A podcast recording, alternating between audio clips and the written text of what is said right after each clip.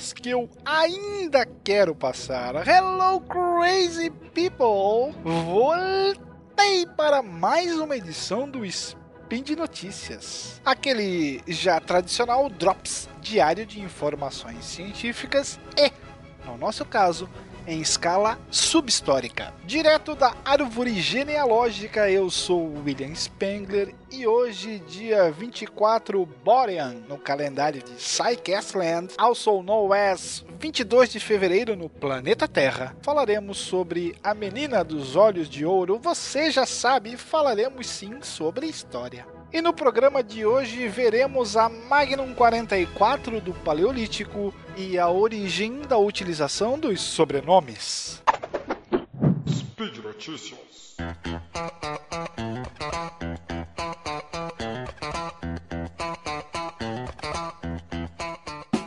Iniciamos o nosso giro fazendo uma viagem retrotech a tempos muito antigos. Na Bíblia é a arma com que o franzino Davi derrubou o gigante Golias. E para quem só a conhece dessa narrativa, parece algo que aumenta o simbolismo do fraco contra o forte, a arma precária contra o guerreiro profissional. Mas, para quem conhece a força da funda, também chamada de fundíbulo ou atiradeira, foi mais como se Davi tivesse alvejado Golias com um tiro de revólver. A funda é uma das armas mais simples imaginadas. Um cordão com uma tira larga de couro, uma cesta ou qualquer coisa que possa segurar um projétil no meio, que pode ser uma pedra ou qualquer coisa pesada. As duas pontas são seguradas e o cordão é girado com força. Quando uma ponta é solta, o projétil assim acelerado é disparado em direção ao alvo. Ninguém sabe exatamente quando as fundas surgiram, afinal de contas, cordas são biodegradáveis e dificilmente deixam registros arqueológicos. Também porque nos lugares mais prováveis onde elas apareceriam, tumbas de figuras poderosas, ninguém guardaria uma delas. Eram consideradas armas de baixo status. O palpite é que tenha sido no Paleolítico Superior, entre 50 e 10 mil anos atrás, a mesma época em que surgiram o arco e flecha e a estólica, uma espécie de haste utilizada para disparar lanças. Baixo status não quer dizer nem de longe baixa eficiência. Rudimentar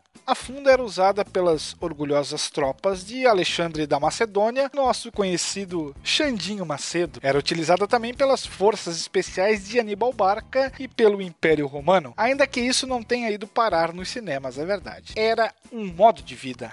Mercenários das Ilhas Baleares, próximas à Espanha, eram considerados os melhores atiradores do mundo. Na antiguidade, as pedras da Idade da Pedra ah, ah, ah, foram substituídas por projéteis especiais feitos de chumbo. Além de serem mais pesados e letais, permitiam aos seus autores mandar recadinhos para os seus inimigos. Nessas munições foram encontradas figuras de cobras, de escorpiões e textos grafados como Ai, segura, pega essa. Também eram armas de terror psicológico. Furos nos projéteis faziam com que emitissem um alto zunido, aterrorizando os inimigos diante do inevitável massacre. Sim, você ouviu bem, massacre. Cinco anos atrás, os arqueólogos escoceses John Reid e Andrew Nicholson começaram a estudar um antigo campo de batalha de quase 1900 anos em Burnswark,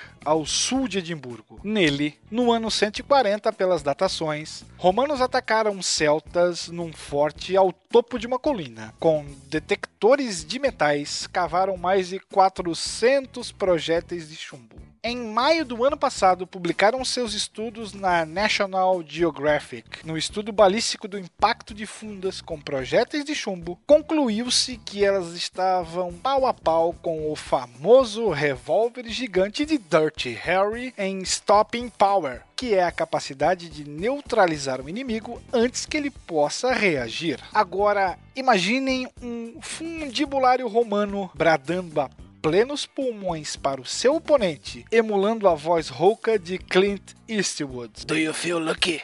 Or do you punk? Outra descoberta é que essas mesmas munições podiam ser disparadas por até 120 metros, o que é exatamente a distância entre as posições romanas e celtas durante a batalha. As armaduras que paravam flechas pouco podiam fazer contra a pré-histórica chuva de morte. Pensando bem, Golias não tinha a menor chance. Você nunca achou estranho que muitos dos sobrenomes atuais sejam também palavras do dicionário? Pitanga, Prado, Oliveira, Malta, Pereira, vários são os exemplos. Tem-se que o uso de sobrenome pode ter surgido na China há quase 5 mil anos e provocado uma verdadeira revolução no modo de como as pessoas se relacionavam até então. Desde a pré-história, o homem se identificava apenas pelo primeiro nome. Mesmo os antigos gregos, um pouco mais tarde, eram identificados pelo nome próprio. Alguns mais conhecidos usavam como complemento uma informação geográfica ou de filiação. Ainda não existia o conceito de identificar um grupo familiar por várias gerações com o mesmo sobrenome. Na Roma antiga, a prática se refinou com a burocratização do Estado, além do prenomen, o nome próprio ou prenome. Os romanos passaram a usar uma classificação por nomes para identificar cada pessoa. O nome próprio vinha primeiro, depois o nomen, que designava o clã ou a tribo de origem, e por último o cognomen, que designava a família. Assim, Júlio César era em latim Gaius Iulius Caesar, prenome Caio, do clã Júlia, da família César. Quando Roma caiu, voltou-se ao costume antigo, assim perdurando até próximo à virada do primeiro milênio. Nessa época, com um aumento populacional nos centros urbanos, os nomes próprios não eram mais suficientes para distinguir as pessoas. Com o surgimento das disputas quanto ao direito de sucessão de terras e bens entre os senhores feudais, foi preciso encontrar algo que indicasse o vínculo com o proprietário, para que filhos ou parentes pudessem tomar posse da terra e dos bens e da herança completa antes que outra pessoa com o mesmo nome tentasse se passar por herdeiro.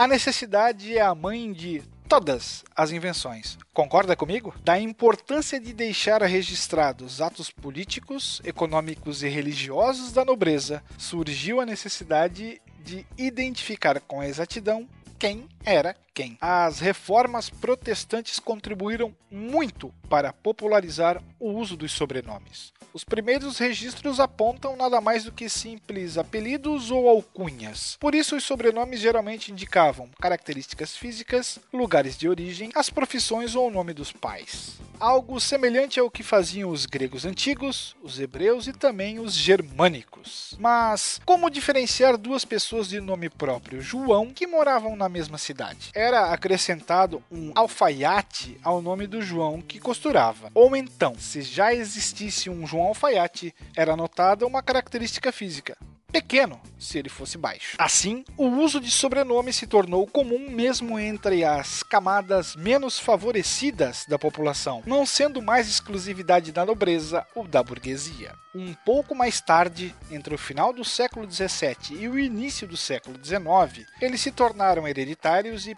permanentemente fixos a uma família. Para qualquer fim que fosse civil ou religioso, o homem comum poderia então comprovar por meio de documentos o pertencimento a uma determinada família. Devido a isso, é possível hoje rastrear com relativa facilidade até raízes familiares que vão até a Guerra dos 30 anos ocorrida no século 17, por exemplo. Hoje, os sobrenomes podem ser classificados etimologicamente em toponímicos, que são aqueles derivados do lugar de habitação do ascendente mais antigo conhecido. Ou seja, a pessoa era identificada pelo lugar de origem ou pelo grupo étnico do ancestral. Vamos para alguns exemplos. Oliveira, de um local onde se produz oliva ou azeitona. Ferreira, onde se encontra ou se produz ferro. Teixeira, de uma localidade coberta por teixos, um tipo de árvore. Lombarde, da região dos Lombardos. Stein, pedra, residente em uma pedreira. Westfalen, da Westfália, uma região da atual Alemanha patronímicos e matronímicos, uma das formas mais antigas de identificação, que era dada tendo como referência o pai ou a mãe que era menos comum de um indivíduo. Então nós tínhamos José, o filho de João, ou Antônio, o filho de Pedro. Mais alguns exemplos então. Bernarde, filho de Bernardo, de Maria, filho da Maria, Fernandes, filho do Fernando, Gonçalves, filho de Gonçalo, Jacobsen, filho de Jacó, Johnson, filho de João, Lip, que é uma abreviação de Philip, Felipe e Rodrigues, de Rodrigo. Profissões e ocupações. Os sobrenomes com origem nas profissões também são muito populares e a maioria deles surgiu durante a Idade Média. Eram dados às pessoas de acordo com a ocupação de trabalho. Vamos para alguns exemplos: Carneiro e Shepherd, pastor, Hunter, caçador, Miller, moleiro, Schmidt, Spengler e Ferrari, de ferreiro, Sartori e Schneider, de alfaiate, Zapateiro e Schumacher, de sapateiro. Características físicas descritivas ou apelidos, que são sobrenomes com origem justamente nas características físicas, psicológicas ou sociais de um ancestral. Alguns exemplos: Fox, raposa, associado à esperteza, Guerreiro, a guerreiro, Jung e Yang, a jovem, Klein e Piccoli, a pequeno, Pinto, associado à gentileza, Veloso, peludo, Blanco e White, a branco. Temos também sobrenomes de origem religiosa em países com forte influência católica, como Portugal, Espanha e Itália.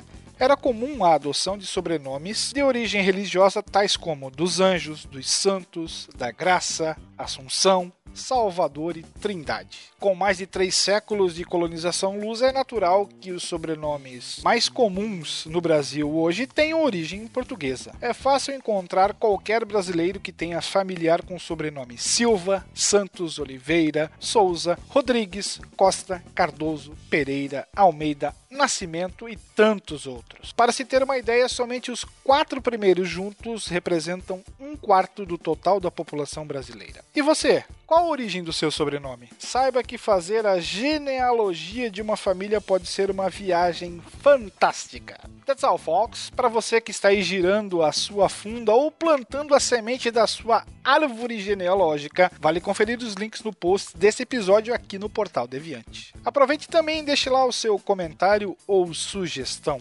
Aliás, esse podcast só é possível acontecer por conta do seu apoio no patronato do SciCast, através do Patreon, do PagSeguro e do Padrim.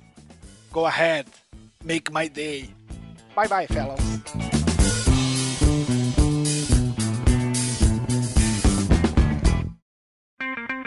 Edição por Felipe Reis.